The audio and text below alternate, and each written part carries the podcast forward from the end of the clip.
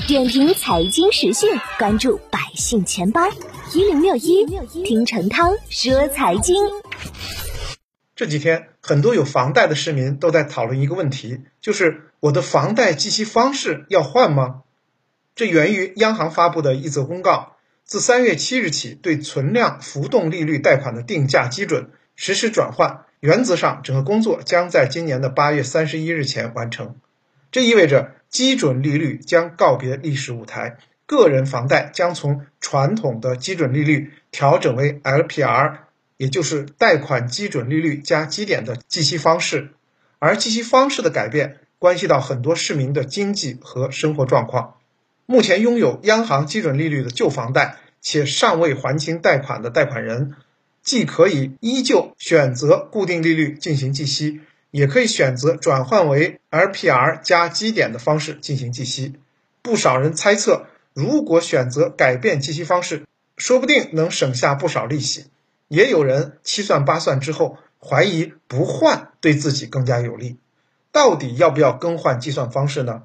市民在考虑选择哪一种方式计息前，先要明确基点。再考虑其贷款时利率上浮或下调的具体情况。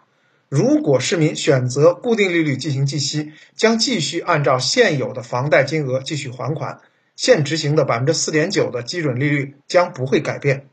而如果市民选择转换为 LPR 加基点的方式进行计息，由于 LPR 是一个浮动值，那么还款的金额将随着 LPR 的浮动而变化，也就是说，它不是固定的。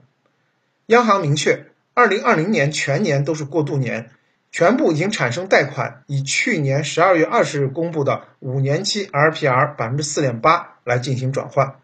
这意味着还款金额的变化将会从二零二一年后发生。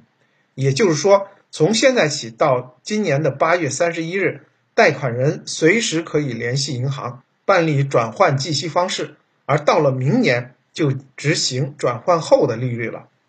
所以，在今年年内就能还完房贷的贷款者，肯定是不需要去转换计息方式的。再说五年内还完贷款的朋友，二月二十日，央行公布的五年期 LPR 为百分之四点七五，相较于前期下降了五个基点。业内人士也认为，结合近六个月的 LPR 走势来看呢，其正处于下行的通道。同时，从这几年的经济政策和整体走势来讲，降息将成为未来几年的大趋势，未来几年内 LPR 整体呈下行的趋势。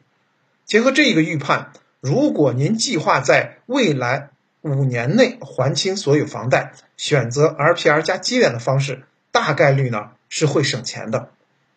但问题是，普通市民的房贷往往会选择二十年甚至更久的还款期限，而远期的经济走势难以预测，LPR 同样是估不准的。